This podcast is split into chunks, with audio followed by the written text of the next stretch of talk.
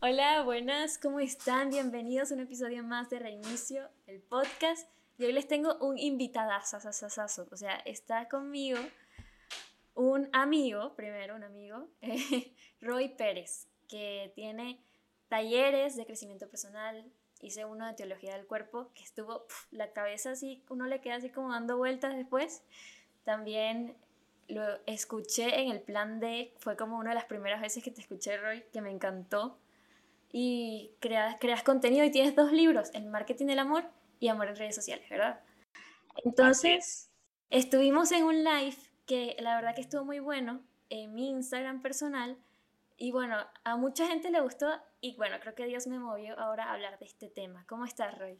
Bienvenido. Oye, pues muchas gracias. Antes que nada, gracias por la invitación, ¿vale? Estoy muy bien, gracias a Dios, y muy contento de estar platicando en este episodio contigo sobre un tema que es súper polémico y que además creo que, sí, que además creo que es, muy, tenemos muchas, bueno, la, la gente tiene mucha, muchos conceptos equivocados sobre este tema, ¿no? Sobre la sexualidad, sobre cómo vivirla.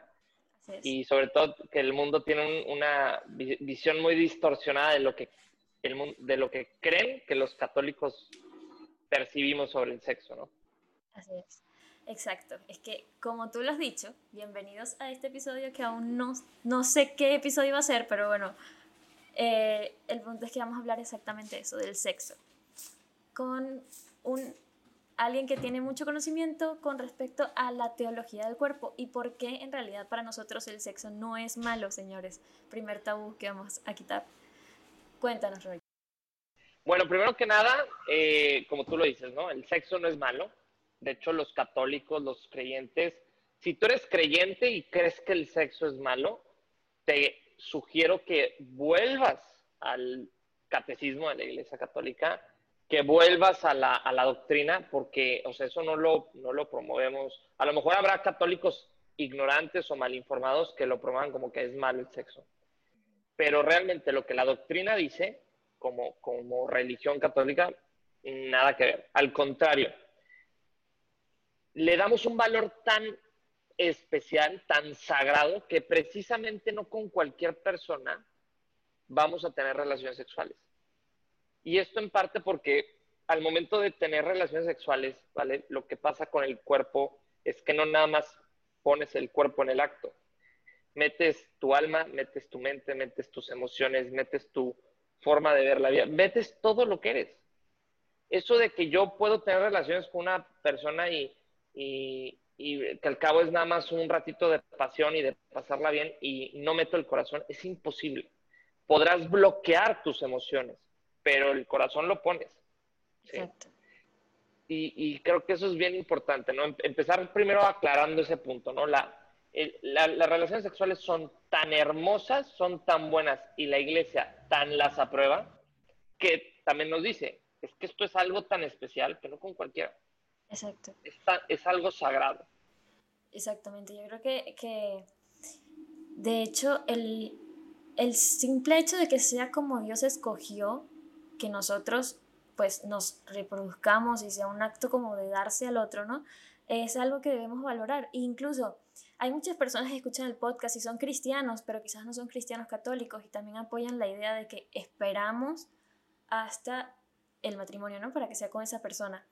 Entonces, recuerdo que eh, tú decías en este taller de darnos, o sea, de darse a la otra persona en este acto de amor. O sea, eh, el, de hecho hay un padre que tiene un libro que se llama Hacer el amor con amor, si, no, si mal no recuerdo, sí. El padre, el padre Gustavo Godínez.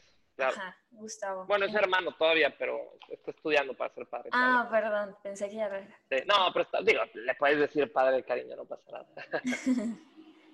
Sí, entonces quisieras que nos explicaras un poquito cómo es esto de que en realidad, incluso él explicaba que en este acto hasta Dios mismo está ahí, lo aprueba, lo participa, o sea, está en medio, eh, es algo que, lo aplaude porque o sea, es una creación de él, ¿no? Claro.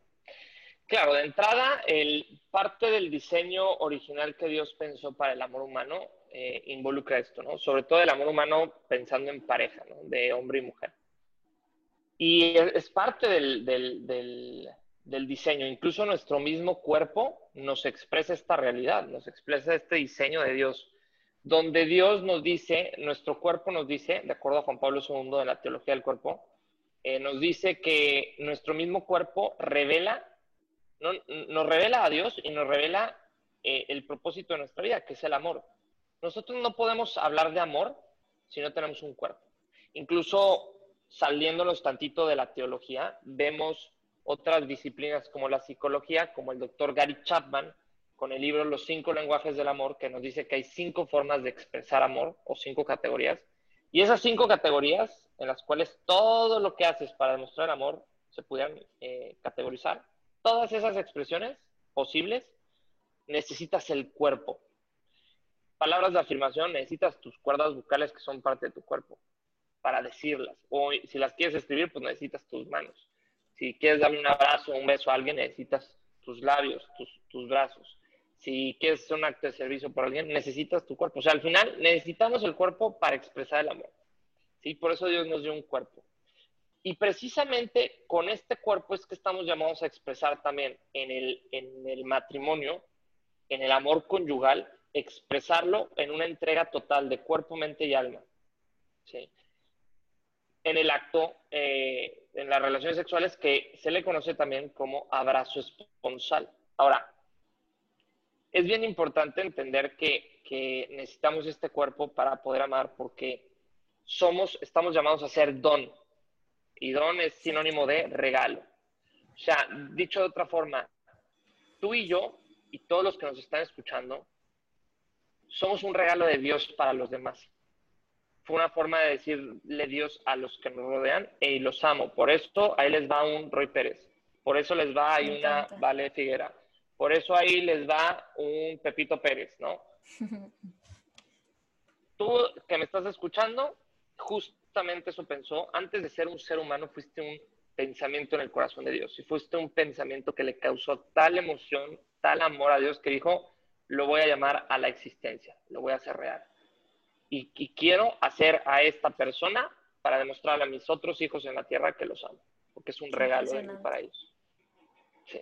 Sí. totalmente. Entonces, cuando entendemos este como background, este, este detrás de cámaras, por así decirlo, este tras bambalinas, podemos entender entonces que nuestro cuerpo, que nosotros somos nuestro cuerpo, pero que estamos llamados a ser un, eh, un regalo de amor para los demás.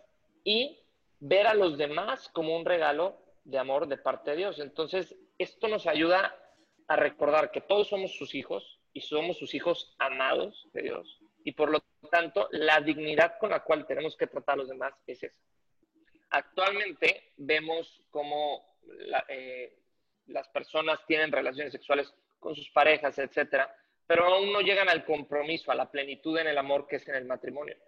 Entonces, cuando nosotros vivimos eh, las relaciones sexuales buscando sentirnos bien, buscando placer, etcétera, pues estás usando a la otra persona para lograr el fin, porque tu objetivo es sentirte bien. Tengo relaciones sexuales porque me hace, es, placentero, es, muy placentero, es, es, algo que nos hace sentir muy bien. Entonces, ¿qué pasa? Que mi objetivo no es amar a la otra persona, mi objetivo es sentirme bien. Entonces, a través de la persona, cosifico a la persona la uso de un instrumento para lograr mi objetivo, que es sentirme bien. Y precisamente es súper fácil, y más hoy en día con tanta confusión sobre el amor y las relaciones sexuales, etcétera, es muy fácil confundir amor con enamoramiento y amor con realmente querer sentir placer. Porque muchas veces pudiéramos estarnos cuestionando decir, no, es que yo verdaderamente quiero tener relaciones sexuales con mi novia porque le quiero demostrar que la amo. Mm, ajá, y hay otras, o sea, ¿y qué pasaría si no tuvieras relaciones? ¿Sentirías, ¿Te sentirías como violentado, como que algo está faltando? Si esa es la respuesta, o si sientes que no conectarías igual con tu pareja, pues entonces quiere decir que estás viviéndolo por las razones equivocadas. Por eso, como es tan fácil confundir, por eso Dios nos dice, hasta el matrimonio. Y no nada más por eso, sino porque también cuando tú ya das el paso, el salto al matrimonio, tú ya estás viviendo un amor comprometido y un amor comprometido para siempre, no nada más un ratito, porque qué, qué, fácil jurar amor eterno cuando me van a dar premio. Oye, estoy en el, en el noviazgo y es que yo, baby, te amo de aquí a la luna y 20 vueltas. O sea, pues, claro, claro, te van a dar premio, mi hija, te amo de aquí a Plutón y de regreso, ¿no? Entonces, es muy fácil jurar amor eterno cuando nos van a, van a dar premio, pero jurar amor eterno cuando te cuesta, eso, eso ahí cambia la cosa. Te amo y ¿sabes qué? Me muero de ganas por vivir esto contigo, pero... Exacto pero sé que no es lo mejor ahorita para los dos. Entonces me voy a esperar, renuncio a querer satisfacer este impulso, este anhelo que tengo para vivirlo en el mejor momento, que es en el matrimonio. Qué bonito cómo lo dices, ¿verdad? Porque hay expresas como te amo tanto que me voy a negar a lo que quiero por amarte. Entonces, y mi acto de amor no va a ser eh, darte, o sea, ir al sexo, mi acto de amor va a ser esperarme hasta el matrimonio por ti. O sea, qué diferente, ¿no? Sí, te, te, voy a mostrar, te voy a dar un acto de amor, exacto, y te voy a esperar. Te voy a esperar hasta que, porque con eso voy a demostrarte en realidad que te amo. Entonces, claro, y... perdón, dale, continúa. No, dime, dime, no te interrumpí. Eh, no, no te preocupes, es que lo que pasa es que sí, sabes, ahorita hay muchas, esto de ya que llegamos a esto de acto de amor, ¿no? Ponemos esa, esa frase de que si tú me amas, tú vas a hacer esto conmigo, en realidad. Si no me amas, entonces no lo vas a hacer. Cuando en realidad la persona que te trate de esa forma, ¿no? Y lo digo porque quizás haya personas muy jóvenes que puede que estén en una situación similar o que vayan a estar. Oye, la persona que no te esté dispuesta a esperar hasta el matrimonio, pues quizás no merece esa, no te ama como dice amarte. Porque el amor todo lo sufre, todo lo espera, todo lo puede y todo lo soporta. Y, lo va, y te va a esperar si, si, es, si, te, si te ama tanto como lo dice. Claro, y fíjate, aquí, y, que continuando con lo que dices, me gustaría añadir algo. El tema de la espera no es porque el acto sea malo. Exacto. Hay que, hay que aclarar esto. No es porque es que si tengo relaciones contigo es malo es un acto. Es malo cuando está desordenado, ¿sí? Y el, el desorden viene en tiempo y en forma. O sea, fuera del tiempo que es hasta el matrimonio y por amor. Porque incluso en el matrimonio, si yo tengo relaciones sexuales con mi esposa, porque ando, como decimos aquí en México, andamos como boiler, andamos prendidos, pues ¿qué pasa? Vamos, vamos al mismo acto. Estoy buscando mi placer personal y me estoy, estoy usando a mi esposa para llegar a ese placer.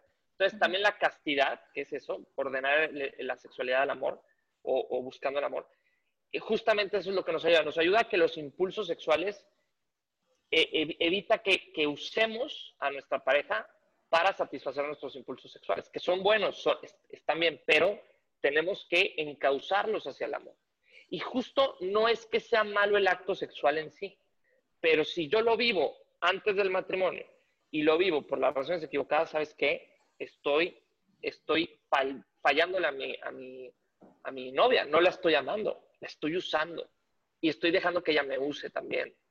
Entonces, nuestra dignidad de seres humanos, de hijos de Dios, se denigra. Y fíjate, me encanta porque Dios todo lo que hace lo hace, vaya, pues es Dios. Dios lo hace todo a la perfección, claro. Y el estándar de Dios es la perfección. Y no nada más eso, Dios nos creó con la capacidad de amar como Él ama, o sea, de forma perfecta. Fíjate, esto no es metafórico, es literal. Dios nos creó para amar como Él ama. Precisamente por eso podemos vivir una comunión de amor con Él, porque tenemos esa capacidad.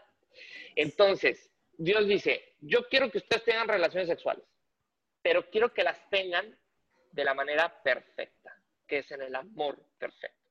Y algo más abajo que eso no es digno de ustedes. Si tú tienes relaciones sexuales con tu pareja, con tu novia o incluso con tu esposo o tu esposo, pero no es en el amor, no es digno de ti eso.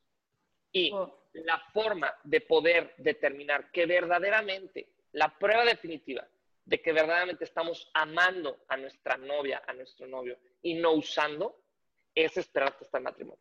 Es la prueba definitiva. Esa es la prueba. ¿Por qué? Porque ahí ya estás diciendo, te quiero hacer feliz no nada más en un ratito en la cama. Te quiero hacer feliz y voy a buscar tu felicidad toda mi vida. Porque el amor, no, eh, la calidad del amor, el amor verdadero no nada más es en, en calidad, sino en tiempo, en temporalidad. El amor verdadero es dar el 100 para siempre. No hay más. Es perpetuo y es ilimitado, por así decirlo. Entonces, estamos llamados a que cuando amemos a nuestra pareja, sea con toda nuestra fuerza, con todo nuestro corazón, ¿sí? Para siempre, durante toda nuestra vida. Por eso en el matrimonio, en el, en el rito del matrimonio dice, prometo serte fiel en lo próspero y en lo adverso, en la salud y en la enfermedad, todos los días de mi vida. Mientras esté vivo en este plano terrenal, yo te voy a dar lo mejor de mí y voy a buscar tu felicidad, porque eso es el amor. De hecho, esa definición de Juan Pablo II se me hace la más acertada que he encontrado. Amar es buscar el bien mayor de la persona amada. ¿Cuál es ese bien mayor al que podemos aspirar? La felicidad. Pero la felicidad como Dios diseñó la felicidad, no como te dice el mundo que es la felicidad, porque entonces, oye, pues sí, un, drogadicto viene y te dice que él va a ser muy feliz si, se, si consume tres, tres líneas de cocaína, pues no por eso lo vas a ayudar con la, con la adicción. Totalmente. Por eso hay que entender eh, esta visión de el amor y la felicidad desde la visión de Dios. Así es. Y es como algo muy revolucionario, ¿no? Y, o sea, tiene muchos años y al mismo tiempo hay muchas personas que no lo saben, incluyéndome yo hace poco tiempo, ¿no? Entonces, eh, es algo impresionante que Dios, eh, resumiendo lo que estás diciendo, que Dios te ame tanto que quiere que, quiere que te amen como Él te ama. Entonces, el acto de amor no es, no es darle el sexo o, hacer el sexo con otro, sino esperarte al matrimonio y poder experimentar eso como una bendición, un regalo de Dios. Entonces es como que una perspectiva muy diferente porque es darse al otro tan completamente que prefieres esperar. Y en el momento de la espera, sí, puede, puede costar, porque obviamente Dios nos pone esos impulsos, sentir los impulsos, señores, no es algo malo, o sea, porque simplemente somos humanos, ¿no? Pero sí creo que el hecho de esperar es una etapa donde tú vas a conocer a la persona con la que si quieres puedes estar todo el resto de tu vida, ¿no? Entonces, ya después de que ya la estás amando allí sin haber sexo, el sexo no va a ser una condición para amarla, o sea, ya tú la amas, haya sexo o no, ¿no? Entonces, qué bonito. Y también quería preguntarte algo. Eh, en el curso recuerdo que dijiste que hay muchas personas, el taller, no sé cómo hablarle, pero el, eh, hay, hay mujeres que, por ejemplo, pasan por la calle y alguien le dice algo y y, ¿sabes? Yo lo he vivido, que siento como que me, me dice alguien me dice algo que no quiero escuchar y como que quiero taparme porque me siento como, como abusada, o sea, como no abusada literalmente, pero sí, sí se siente feo, se siente, ajá, violentada es la palabra, exacto. Y que eso se debe a que no estamos hechos para ser usados, o sea, para que nuestra, nosotros seamos un objeto para otros, sino para ser amados. Entonces quisiera que nos hablaras un poco de eso porque es algo que no solamente implica en cuestión de sexo, sino que ahorita todas las mujeres podemos vivir eso al salir a la esquina, o sea, definitivamente. Totalmente, mira, qué, buen punto eh, presentas porque es creo que también muy importante hablarlo. La castidad no, no es nada más no tener relaciones sexuales, tiene que ver con una actitud interior del hombre. Nuestra mirada como dice el, dicho popular, ¿no? los ojos son la ventana del alma y es tan cierto esta, esta, esta expresión porque deja, permiten ver las intenciones del corazón. Tú puedes ver si una persona está enojada contigo nada más de cómo te, cómo te ve. Su mirada cambia o cuando está feliz o cuando está triste. Tú puedes saber qué está pasando en su mundo interior, en su corazón, tan solo con verle los ojos. Y lo mismo pasa cuando un hombre ve a una mujer de, eh, cosificándola, viéndola como un objeto de deseo, la mujer puede percibir esto y por eso es que se siente incómoda y se siente violentada. Y esta es una de las pruebas donde vemos que no podemos separar el alma y el cuerpo, somos una sola cosa. Juan Pablo II decía que éramos, somos espíritus corporizados, quiere decir que somos una cosa con nuestro espíritu al final. Obviamente, al momento de la muerte se separan el alma y el, y el cuerpo, pero Al final, Dios, Dios creó una sola cosa, un espíritu corporizado, un espíritu con cuerpo o, materializado. Entonces, ¿qué pasa con esto?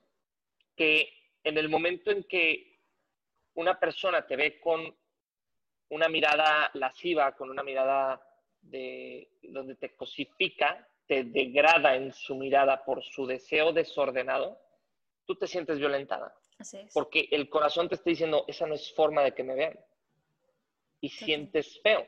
Pero qué diferencia que una mujer se casa con el amor de su vida y en la noche de bodas el esposo la desnuda, se desnudan mutuamente en el amor y permite esa mujer que su esposo la vea desnuda en, ese acto de amor y que puede ver en la mirada de su esposo que la ama.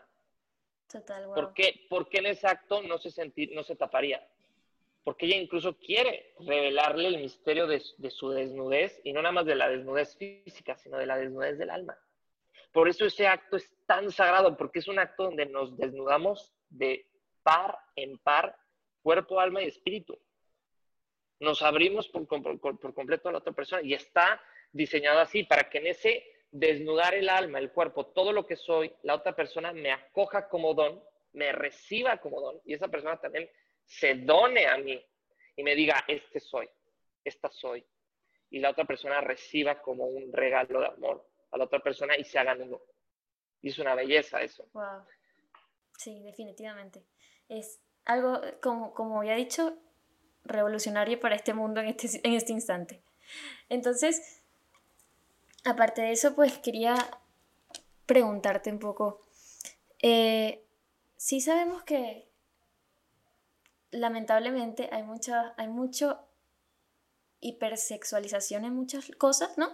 Música, videos, todo, o sea, Instagram, todo, todo, todo está, está a, una, a un clic de distancia, ¿no? Entonces, em, había una pregunta que nos hicieron, o sea, te hicieron a ti en el live que decía algo así como, ¿cómo saber cuando tú estás amando a alguien o cuando de verdad, o bueno, ahorita lo acabas de, explicar un poco, pero quisiera que, que, abundaras un poco más en ese tema. Cuando estás amando a alguien y cuando estás eh, quizás estando con una persona porque quieres sentirte acompañado y amado y, y experimentar eso de tu sexualidad y, sabes, hay una diferencia que casi te puedes obligar a ti a pensar de que yo la quiero, yo quiero estar con él, pero en realidad lo que quieres es satisfacer un deseo un poco egoísta, ¿no? Entonces hay una línea muy delgada entre amar y entre me voy a obligar a amarlo.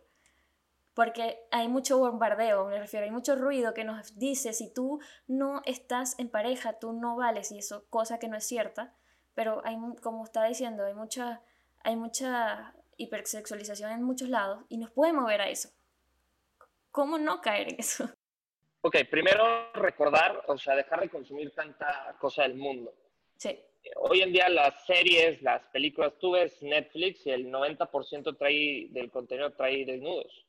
Al menos del contenido que es para adultos, obviamente. O sea, trae desnudos, escenas sexuales muy explícitas, o sea, ya eso lo podemos considerar ya pornografía, nada más que como es Netflix no lo asociamos de que no, yo no estoy viendo porno, yo estoy viendo una serie que tiene una trama buenísima y unos actores que han ganado Oscar y no sé qué, y con eso nos autojustificamos, pero en realidad estamos viendo pornografía de alta calidad, si quieres así, con, una alta producción, este, porque trae una trama muy buena, ¿no? Pero al final sigue siendo estímulos que el cerebro no, de forma inconsciente no ve si es producción de Netflix o, pornografía literal así. Entonces, al final recibimos un estímulo donde empezamos a, eh, esto lo, vemos de forma tan repetitiva que eh, asociamos que eso es el amor. Por eso hoy en día, los de, de 15 años para acá, las tasas de embarazos no deseados han ido incrementándose en América Latina, aquí en México ni se diga. México es el primer país en embarazos en en el mundo, imagínate eso. O sea, vamos a la alza. Eh, Latinoamérica va, le sigue, le, va detrás, este, detrás de México con estas estadísticas. ¿Por qué? Porque están consumiendo esto y, eso es lo que piensan que es el amor. Entonces digo, a ver, yo, yo tengo un anhelo de encontrar el amor y pues busco la definición del amor y veo que todo el mundo está diciendo que esto es el amor, ah, pues eso es el amor. Entonces, por eso a, los, a las dos semanas de, andar con alguien me voy a acostar con esa persona porque es que eso es el amor. Y, y esto también nos lleva al, al, otro punto, ¿no? El tema de, de, que decías de la soltería, ¿no? Que muchas veces piensa la, la, gente que es que no tengo novio, no tengo novia y, y quieren el novio y quieren la novia nada más por, porque si no sienten que están, que hay algo mal con ellos. Y de tanto escuchar eso, o sea, con tanto bombardeo afuera, pues a veces uno se va.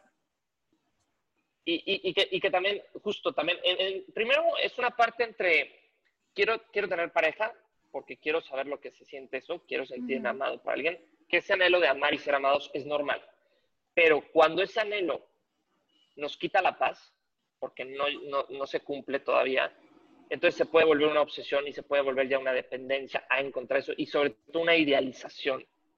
Y cuando idealizamos a la pareja es un, es un problema porque el día que llega una persona, a lo mejor no es la correcta, pero tú te vas, vas a defender con uñas y dientes esa relación porque es que eh, ya la tienes súper idealizada. Y es que ahí va, esa es la fuente de, del agua que te va a quitar la sed, ¿no? Pero en realidad no.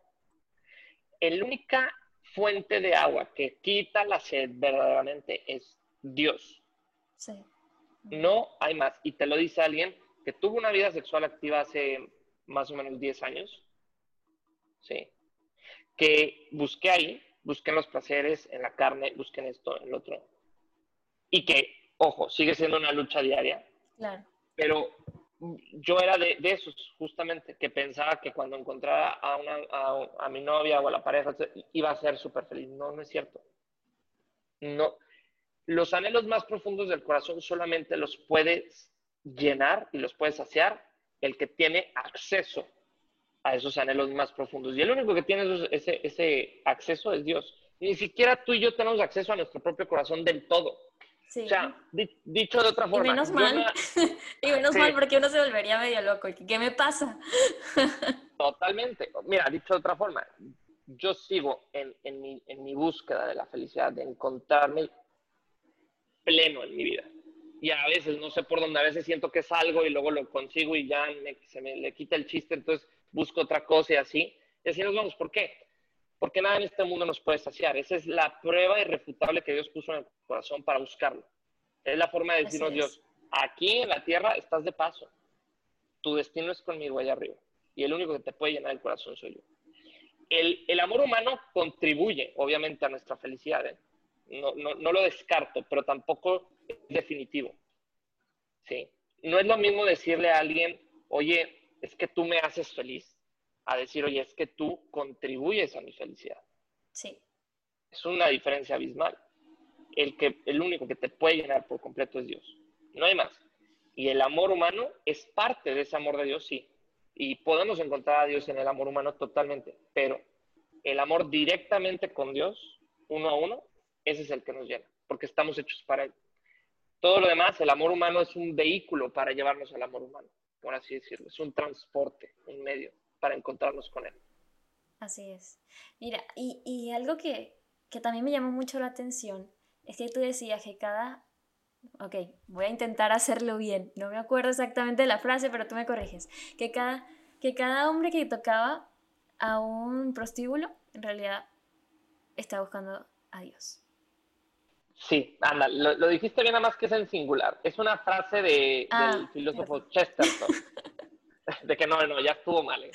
que no, siguiente intento. Siguiente intento. No, no, estuvo bastante bien. Nada más que la, la frase original de Chesterton dice, el hombre que toca la puerta de un prostíbulo está buscando a Dios. ¿Por qué? Y tiene todo el sentido del mundo. Porque toca la puerta porque quiere tener relaciones con una prostituta, porque en ese acto va a sentir un placer temporal, pasajero, pero va a sentir placer y quiere sentir ese placer porque en el fondo quiere sentirse bien y porque quiere sentirse bien porque quiere ser feliz. ¿Y qué es la felicidad sino Dios? Estar en comunión, vivir en, el, en, la comunión de amor con Dios. Entonces, al final estamos buscando, ese hombre está buscando de forma equivocada a Dios, nada más que no lo sabe. Exactamente. Y, justo toda esta sobre hipersexualización de los medios y demás están haciendo que cada vez sea más difícil poder siquiera imaginar que como un Dios invisible me puede llenar el corazón ¿sí? En algo que yo estoy buscando saciar con los sentidos. Exacto. Y que incluso lo podemos poner, lo podemos poner incluso en metas. O sea, yo lo voy a poner un ejemplo mío. antes de buscar más a Dios, yo decía, nada, cuando me gradúe de medicina, estoy estudiando medicina ahora, cuando me gradúe de medicina, pues yo voy a ser feliz. O sea, y, y en ese momento la situación de Venezuela no estaba en, en, tal punto de crisis. Entonces, para mí era como, ok, cuando yo tenga mi máxima nota en bachillerato y me gradúe, pues yo voy a ser meta cumplida, voy a ser súper feliz, pero en realidad no. Cada vez que ahora sí, qué genial sería graduarme de médico, pero ahora soy feliz, gracias a Dios. O sea, no es algo que yo necesite cumplir ciertas metas para poder tener una relación con Dios. Ok, tengo altos y bajos, sufro, a veces tengo periodos de ansiedad, tengo, o sea, soy una persona que a veces se, se le van los, los, los tiempos, pero el punto es que descubrí que la verdadera felicidad no la iba a alcanzar cuando lograra mi objetivo. Simplemente, o, o más bien, que debía cambiar mi objetivo, que mi objetivo era Dios. Entonces ahí, ahora, ahora yo digo, ahorita tengo nada más cuatro materias en la universidad estudiando medicina y me estaba dando algo cuando me di cuenta porque eso me atrasa, ¿no? Y yo he hecho el cuento de que si no fuera cristiana estuviera ahorita en depresión, o sea, estuviera ahí que, que no puede ser, pero la verdad ahorita, en este momento siento que más bien Dios ha permitido que pueda hacer un montón de cosas diferentes y que ahorita sea feliz a pesar de que no esté con una carrera graduada. O sea, la verdad es algo que no, no lo había experimentado antes de buscar más a Dios. Claro. No, y que, eh, que, además, o sea, lo que hagamos en esta vida no va a hacernos más valiosos. Sí. Eh, el, el, el, el, valor del ser humano no está en el hacer, está en el ser. Entonces, y a veces pensamos que si no hago, si no llego, si no alcanzo, si no eh, logro mis objetivos, no valgo o no, o no, o como dices, no voy a ser feliz, ¿no? Y para nada. O sea, al final, eh, la felicidad es un estado de conciencia que tiene que ver con eh, la plenitud interior. Y la plenitud interior, en el momento en que te topas con Dios y que Él te revela su amor, es que te das cuenta que todo lo demás, como decía él mismo, e incluso en la Biblia lo dice, ¿no? El, el rey Salomón, vanidades, vanidades, todo es vanidad, todo lo que hagamos, al final dice, y a lo mejor dice, ay, qué exagerado, no, es que al final todo lo que hacemos en esta vida, este, si no, o sea, lo, lo, lo estamos haciendo por, no sé si vanidad sea la palabra para todo, pero sí hay, hay, hay un como objetivo personal que pensamos que eso nos va a hacer valiosos. Y si valgo, entonces puedo ser feliz, o soy digno de ser feliz, y no. Y, entonces... ay, perdón. No, dime, dime. Eh, no, de hecho que, que sí, he dado, sí me he dado cuenta que al sabernos amados y valiosos por Dios, es más fácil en esos momentos amar a los demás y poder servirles a los demás. Porque cuando tenemos esa inseguridad en nuestro corazón de que en realidad no sé quién soy, eh, nuestra autoestima, nuestro ego, es como que como no estoy segura de quién soy, no puedo servirte porque eso me va a disminuir. Cuando en realidad tenemos un Dios que nos dice que somos valiosos, tanto, nos ama tanto, que, que nos llena tanto, que es como que ahora sí te puedo amar. Y de hecho, eh, Camilo, el cantante, el, famoso, ¿no? Decía en una entrevista, bueno, una entrevista no estaba en una conversación en una iglesia, que le preguntaban algo así que por qué escogió a Eva Luna. Yo no me sé exactamente lo que dijo, pero lo voy a parafrasear, y es como, yo supe que era ella cuando estaba seguro de que era la persona que quería servir por el resto de mi vida. Y esa, esa respuesta fue como que eh, tiene total sentido. Sé que... Pero, pero fíjate cómo, fíjate cómo su postura está de dar. Sí. En, en, el, en el, amor humano, sí, es, es, tan importante dar como recibir amor, pero tenemos siempre que estar en, en, como en la actitud de dar primero antes que recibir primero. Porque si yo me espero a que mi novia primero me ame y luego para yo amarla después, a lo mejor ella está en la misma postura. Y si los dos estamos esperando que el otro dé el primer paso para dar, para amar, pues no, hombre, o sea, olvídate. Olvídate, no, no vamos a llegar a ningún lado. Total. Totalmente. Entonces, eh, entonces eso y eso es bien importante porque al final eh, regresando un poquito al tema de la sexualidad, en el fondo estamos buscando, cuando eh, queremos eh, tener un encuentro sexual con nuestra novia, nuestro novio, etcétera, en el fondo hay mucho de que anhelamos que nos dé algo, o sea, recibir algo a cambio de esa persona, que en este caso pues es placer sexual, sentirnos bien, sentirnos amados o sentir que está ahí alguien a nuestro lado. Y esto lo veo mucho sobre todo en niñas, en, chavas, en jovencitas que, que, no, que no han descubierto su valor como mujeres y como personas y que muchas veces ceden ante los chavos que les piden pues que se acuesten o que les manden las fotos desnudas o que etcétera. Y que ellas por miedo al rechazo acceden, pero no porque realmente quisieran, sino porque tienen miedo de perder a esa persona que tanto aman y, y de ser rechazadas. Pero ahí es donde digo, híjola, es que si un chavo te está cortando porque no quisiste tener relaciones sexuales con él, te tengo una noticia, no te amaba, te está usando. O sea, porque una persona que te ama, a lo mejor te va, por ignorancia, te va a pedir que, que tengas relaciones. Y si tú le dices que no, no se va, porque esa persona puede ver quién eres como persona y como, como mujer o como hombre, siendo el caso contrario, ¿no? Pero al final eh, es muy importante entender que la castidad deja al verdadero descubierto las intenciones del corazón. Ah. ¿Quieres saber si una persona te ama? Vive la castidad. Deja, saca de la ecuación de la relación las relaciones sexuales. ¿Sí? Algo que es tan placentero, déjalo, déjalo fuera. Eh, hace poco escribí un tweet que decía, el hombre que merezca verte desnuda será aquel que no necesite verte desnuda para amarte. Me encantó, le iba a decir ahora, pero no me acordaba exactamente cómo iba. bueno, es ese, ya, ya, ya lo recordamos aquí. Y eso aplica para esto. El hombre que merezca tener relaciones contigo va a ser aquel que no necesite tener relaciones contigo para amarte. Exacto. Porque si tú vas a construir tu relación de pareja en, en las relaciones sexuales, está condenada a fracasar. A, lo mejor ahorita, a lo mejor en un año o a lo mejor casados de 10 años. Pero van a fracasar. Y esto lo podemos incluso constatar con la estadística. Métete a las estadísticas de tu país y te vas a dar cuenta que las, los índices de divorcio van al alza. En todo el mundo. ¿Sabes por qué? Esto empezó a suceder a partir de que el tener relaciones sexuales antes del matrimonio se volviera común, se normalizara. Y qué casualidad que entre más se normaliza esta práctica antes del matrimonio, aumentan los casos de divorcio. Y hay una razón psicológica, incluso neurológica para esto. Cuando tenemos relaciones sexuales, segregamos en el cerebro oxitocina, dopamina y serotonina, pero sobre todo oxitocina.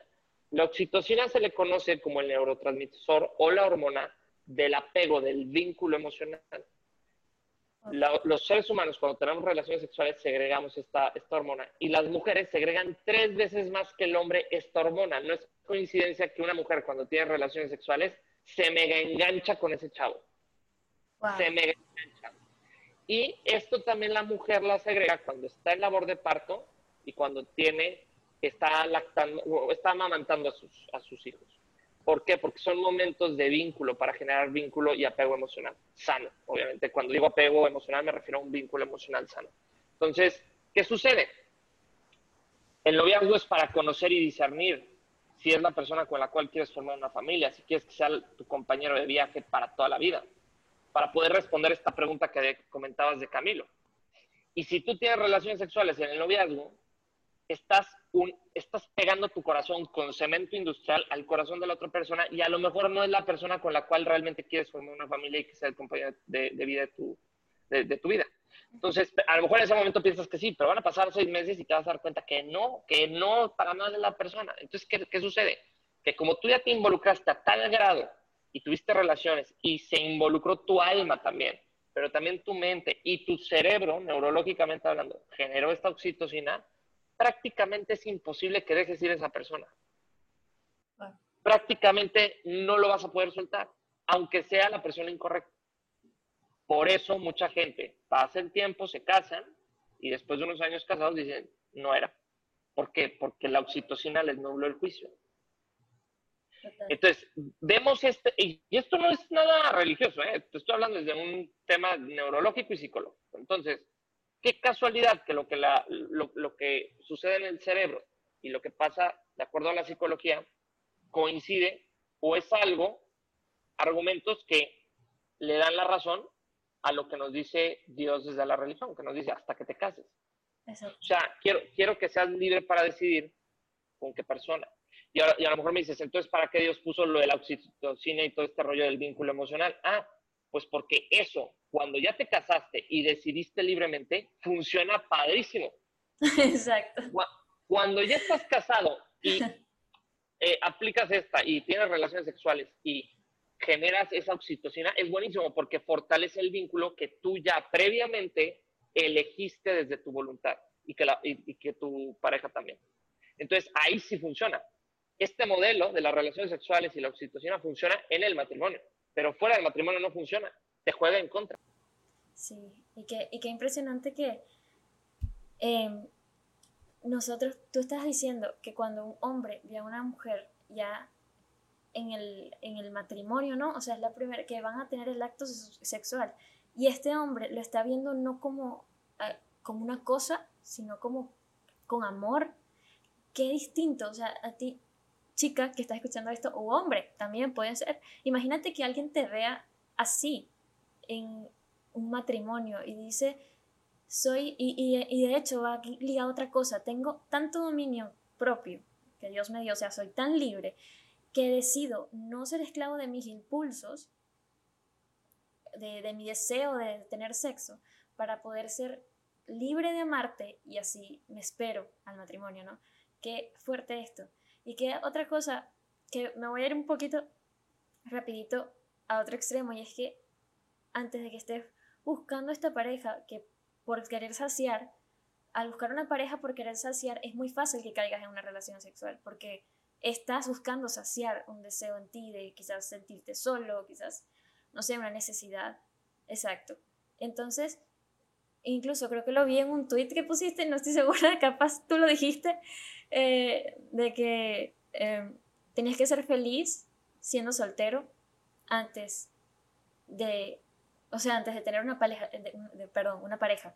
Es decir, tienes que estar bien contigo mismo, aceptar tu soltería y tener en paz, tener paz para estar con alguien más. Totalmente, sí, sí. Si tú no sabes ser feliz soltero, no vas a poder ser feliz en una pareja. Exacto. Estando con una pareja. No puedes. O sea, yo, lo, yo lo di al comienzo y tú como que lo y tú como ah, era casi, así. Sí, no. No, este, digo, eh, estaba bien, estaba bien. La idea es, la misma, ¿no? Al final. O sea, si, si tú no has aprendido a, a ser feliz en la relación contigo mismo, no, la, otra persona no te va a hacer feliz porque vamos a lo mismo, no está diseñada para que te haga feliz. Está diseñada para que puedas compartir tu felicidad que tú ya has construido, compartirla con la otra persona. Y viceversa, que la otra persona te comparta. Mira, vamos, vamos a hacer una como analogía. Imagínate que la felicidad es dinero espiritual, ¿no? Entonces, entre más rico espiritualmente seas tú, pues más feliz. Hoy en día pensamos que nuestra pareja va a llegar a regalarnos su, su herencia, su, su riqueza, ¿no? su tesoro. Su tesoro, no. O sea, a ver, tú tienes que tener el tuyo y esa persona tiene que tener el suyo. Y lo padre es decir, a ver, yo no te necesito para ser feliz, yo ya soy feliz, tengo mi riqueza. Y si tú no estás en mi vida, yo estoy bien con mi vida. ¿sí? No, te, no te involucro, no te dejo entrar en mi vida porque te necesite. Te dejo entrar en mi vida porque veo que tú me haces mejor, me inspiras, aportas cosas buenas a mi vida y porque además, bueno, ya te tengo un cariño, etcétera, bla, bla, bla, y quiero que estés en mi vida, pero no por necesidad, sino por elección. Y eso es muchísimo más hermoso que decir es que estás aquí porque te necesito. Porque si yo digo te necesito, pues no tengo mucha elección. Es como decir, yo, yo necesito respirar oxígeno porque si no me muero. Entonces no me queda mucha opción no respirar oxígeno, o sea, respirar oxígeno. O lo hago o lo hago. Entonces ahí pues es algo automático. Pero cuando hablamos de un amor libre, de decir, no te necesito, pero te elijo, quiero que estés aquí, tiene mucho más valor, porque siendo libre interiormente, decides estar con la otra persona. Y eso hace toda la diferencia del mundo. Es un amor mucho más bonito, más consciente y más entregado precisamente porque lo estás haciendo libremente. Pero para poder llegar a ese nivel de libertad interior, tienes que trabajar primero tú en tu felicidad. porque si no, entonces trae sed y es una sed que no, no, no, el otro no te la vas a hacer. Exacto, yo creo que hay que ser muy cuidadosos porque eh, unirse a una relación cuando no estás listo, lo que puedes hacer es dañar a otra persona y a ti mismo. Creas un apego muy fuerte, incluso sin haber tenido relaciones sexuales, es simplemente que se crea un apego y en los dos terminan dañándose sin querer, ¿verdad? Totalmente. A mí, a mí de hecho me pasó. A mí eh, también. Bien, sí, high five. sí, justo, justo con la, con la primera persona con la que tuve relaciones, con la primera chava, me dejó destrozado. O sea, es que es justo lo que les decía hace ratito, ¿no? O sea, pegas tu corazón con cemento industrial al, otro y cuando lo separas se desgarra. Y entonces esto luego lo tienes que trabajar y es más rollo. ¿Y sabes qué es lo más triste? Que luego esto te va causando heridas. Que si tú sigues por este camino y este estilo de vida, cuando llegues con la persona correcta, entre comillas, o sea, con la buena, sí. vas a llegar con un corazón destrozado. Sí. Y esa persona, o sea, ya no vas a estar, tú ya no vas a estar, digamos, al 100 para poderla dar, para darte al 100, bueno, al menos que trabajes tus heridas, pero, pero aún trabajándolas, pues ¿qué pasa? Que, que ya vas un poquito más ciscado, un poquito más como temeroso de entregar el corazón. ¿Por qué? Porque ya vienes de experiencias negativas. Entonces, es, es, es más complejo. No quiere decir que no se pueda sanar por completo el corazón y volver a creer y volver a confiar. Por supuesto que se puede, pero es más trabajo, es más complicado. Entonces, llegar con la persona correcta, con la que sí merecía que le entregaras tu corazón así a manos llenas, llegar como con duda, pues, pues, qué, lástima, caray. Sí, qué, coraje. Y, y en realidad, incluso con la experiencia que tuve, ni siquiera tuve relaciones sexuales, pero el, el hecho de que, de que ya había un cariño y todo esto, fue, es, es algo que yo no estaba lista. Me refiero, había cosas en mí que había que trabajar y, ¿sabes? Todavía estoy trabajando y Dios está trabajando muchas cosas en mí. Entonces, no es que uno va a ser perfecto cuando se encuentre y que ya yo soy perfecta y ya te puedo conocer, no, pero sí hay puntos claves que, que es, es sano y hasta recomendable trabajar antes de ir a una relación. Para terminar, Roy, te quiero hacer una pregunta contundente. Las personas que ya tuvieron relaciones sexuales y, eh, deben estar escuchando esto y deben ser con que no, ya, el fin para no, mí. ya, ya valió, claro. ya valió, ya. Lo dejé aquí. Ya valió. Cuando no hay esperanza, no se vayan por favor del podcast, terminen de escucharlo. Fíjate que justo antes de que me hiciera la, la, pregunta qué pasaba con estas personas, quería hablar de esto. Yo soy uno de esos casos. O sea, yo, yo desde el 2015 que conocí la teología del cuerpo, entendí lo que era la castidad verdaderamente y me sentí inspirado a, entendí que era el camino. Y me hizo tanto sentido el por qué no habían funcionado mis relaciones pasadas también. Y claro, estaba viviendo una receta del amor de una forma desordenada, entonces por eso no me daba el, el resultado que yo anhelaba, que buscaba. Lo que te puedo decir es que estás escuchando a un hombre que tuvo relaciones, tuvo una vida sexual activa, entendió su error, me pasó factura la vida también por esto, porque tuve que hacer un proceso, me dejó muy herido, tuve que levantarme, etc. Pero te tengo una noticia, la virginidad no es algo físico solamente, es algo del alma, es algo de la cabeza, del corazón. Y tenemos a un Dios que hace nuevas todas las cosas, y no es sentido figurado. Cristo hace nuevas todas las cosas. Y si tú le entregas ese corazón, que ya se tropezó, que ya cayó, que ya cruzó esta línea y le dice, Señor, dame un corazón nuevo que quiero volver a empezar. quiero que me guíes, quiero hacer tu voluntad y quiero vivir el amor para el cual tú me diseñaste. Te prometo que te doy tu corazón. Hoy yo tengo una relación de pareja, estoy rayado de feliz y que es, una mujer. Me encanta. Que... Saludos a Dani. Los veo por Instagram. Gracias. No, y es una mujer con la que hemos decidido caminar este, este camino y es bien difícil. Es bien difícil porque también yo tengo 34 años y ella tiene 30, o sea, y que también estamos en nuestra vida adulta en, en la plenitud. Entonces es como, pues también nosotros ya queremos vivir eso, pero sabemos, entendemos que hay detrás. Y estamos queriendo vivir eso día a día y nos esforzamos y dejamos que Dios entre en el medio. Y es una belleza porque aprendes a vivir el amor a una dimensión tan, preciosa que dice, ¿sabes qué? Después de vivir, de haber tocado, de haber probado y saboreado este tipo de amor, el otro ya no me sabe igual. Irme por la fácil ya no tiene sentido. Porque ves que al final el amor es mucho más, mucho más profundo que un acto donde conectas físicamente. ¿sí? Que es un acto bellísimo, pero las relaciones sexuales, el hacer el amor no es un acto físico solamente. Dios no lo diseñó como un acto físico, lo diseñó como un acto humano, integral, un acto espiritual también, un acto emocional, no nada más físico. Lo físico es nada más lo que podemos percibir con los sentidos, pero en ese acto se mueven tantas cosas que si, si tú te das la oportunidad de vivir este amor puro, y con puro me refiero a que sea, no de que, no, no, no, el sexo es pecado, no, no, no, no, es tenerle miedo. Sí, porque asociamos la, cuando hablamos de pureza sexual, la pureza sexual significa que busques la sexualidad o busques que en la sexualidad ames, que no haya pureza en la intención. Sí. A eso se refiere la pureza, no de que le tengas miedo a darle un beso a tu pareja o le tengas no, obviamente hay que, hay que cuidar el terreno, hay que cuidar las situaciones porque es muy fácil saltarnos cuando estamos en las condiciones propicias, pero al final no se trata de tenerle miedo a nuestra sexualidad, sino abrazarla y encauzarla al amor. A mí me dan unas ganas locas de vivir todo con mi novia porque la amo, la adoro, pero también ese amor me recuerda, oye, sí, pero todavía no. Sí, pero estás preparando el corazón. Sí, pero aunque ya sabes que te quieres casar con ella, aún no es momento porque todavía no estás casado. Es muy fácil decir, ya me quiero casar con ella. Pero a ver, pues hazlo ya. Ok, estamos preparando el camino. Entonces, al final, eso.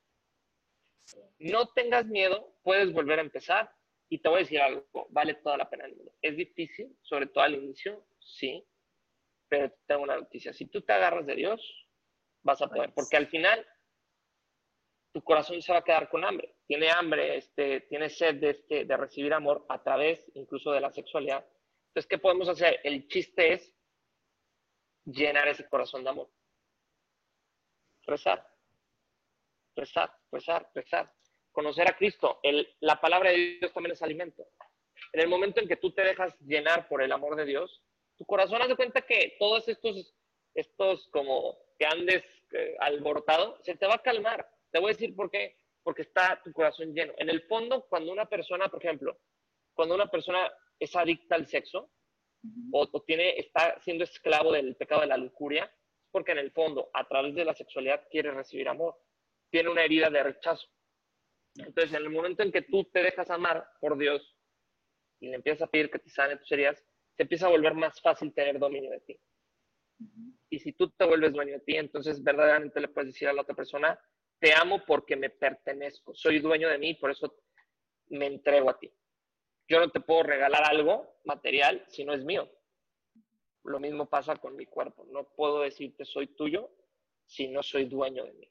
Y eso es lo más bonito de esto. Entonces, te lo dice alguien que ya lo vivió, sí se puede y puedes volver a empezar, con la gracia de Dios. Y me encanta que lo digas tú, o sea, porque o sea, eres una persona que admiro en, en toda tu fe y tu relación con Dios y que hay muchas personas que nada más ven este lado, esta cara de la moneda, ya cuando Dios sanó, ya cuando Dios está eh, eh, en tu vida, y, no, y dicen, ajá, ¿y qué? Porque Él no sabe lo que yo estoy viviendo, o sea, ¿qué, qué va a saber Él de esta situación. Entonces me encanta que se estoy diciéndolo. Y quisiera terminar. Escuché o leí una frase que decía algo así. El sexo fuera del matrimonio no está bien, pero dejar de tener sexo en el matrimonio está mal. O sea, es algo en donde el, el diablo puede tentar, lo voy a decir así crudo, cuando te quiere hacer tener sexo antes de la relación y cuando quiere que dejes de tener sexo en tu matrimonio. esos dos puntos me, gustaría agregar de, eso que dices, totalmente cierto. las relaciones sexuales en el matrimonio tienen un fin, tienen dos fines, unitivo y procreativo. El unitivo, el procreativo, mejor dicho, que es tener hijos, no siempre se da, porque no, no cada vez que te das relaciones vas a, tener, vas a engendrar un hijo. Pero el unitivo siempre se debe de dar. El significado unitivo siempre se debe de realizar. ¿Por qué? Porque cada acto sexual, cada abrazo esponsal, cada hacer el amor entre los esposos, debe de ser un encuentro para unirse más en el amor. Porque precisamente como es un yo me entrego por completo para amarte y tú te entregas toda por completo para amarme, entonces ahí nos sentimos amados mutuamente, se, llevamos a cabo esta comunión de personas, nos volvemos una comunión de personas en el amor. Y algo bien, hermoso, cuando está bendita esa relación en el matrimonio, o sea, sacramentalmente, el Espíritu Santo desciende en ese acto y entonces se vuelve una trinidad. Una trinidad que se vuelve capaz de dar vida. Vida de dos sentidos, espiritual, llena de vida a, a los cónyuges, a los, a los esposos, y vida de que pueda surgir una nueva vida, que sea el amor de esas dos personas hecho carne, materializado. Wow. Wow. Está cañón. Señores. Entonces, no, no, sé tú, no sé tú, Vale, pero yo veo este modelo y veo el modelo de la sexualidad del reggaetón. Perdóname, me quedo con este. Sí, se, queda, se queda muy vacío el otro. Total, está vacío totalmente. Está muy vacío. Bueno, quiero darle gracias a Dios primeramente porque esto está genial, este contenido, este, este podcast estuvo muy bueno y estaba conversando con, con Roy antes de comenzar que es que en realidad hay muchas personas que no saben de todo esto, o sea, dicen como que yo no voy a tener sexo antes de matrimonio, pero no saben por qué. Yo era una de ellas, lo acepto. Entonces, era como que, bueno, Dios dice y yo acepto, ¿no? Pero es genial saber el por qué. Es genial porque te da una perspectiva mucho más amplia y una convicción más profunda. Entonces, gracias Roy por estar aquí. De verdad lo aprecio muchísimo que se están dispuestos siempre a ayudarnos con estas dudas. No, hombre, no, hombre, nada que agradecer. Te agradezco mucho, la, al contrario, la, la invitación. Y, y, es, y, pues nada, estamos eh, en contacto y me avisas cuando salga para promocionarlo. Y les agradezco a todos los que llegaron hasta este punto en el, en el podcast y de nueva cuenta invitarlos, no tengan miedo. Este camino, sobre todo cuando, cuando entiendes este camino, te das cuenta que Dios no es un Dios intransigente que nos dice no hagas esto porque yo lo digo, sino es un no lo hagas porque porque no es, no es lo mejor que puedes vivir, no es tu bien, eh, no es para tu bien. Entonces, entender eso, que Dios todo lo que puso, las reglas del juego que nos puso es para que nosotros podamos vivir una vida muchísimo más plena y, al final poder regresar a Él. Sí, son por amor. Todos, todas las cosas que Dios dice son por amor y tienen un porqué. Su sabiduría es mucho más grande que la nuestra. Sus pensamientos son más altos que los nuestros. Entonces, Roy, ¿dónde te podemos seguir? Cuéntanos. Eh, bueno, tengo cuenta de Instagram y acabo de abrir una de TikTok. Oh. Eh, las dos. Ah, yo no te sigo allí, tengo que seguirte, ¿sabes?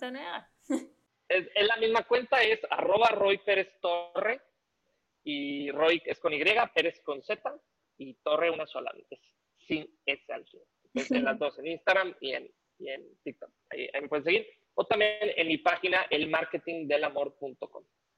Así es.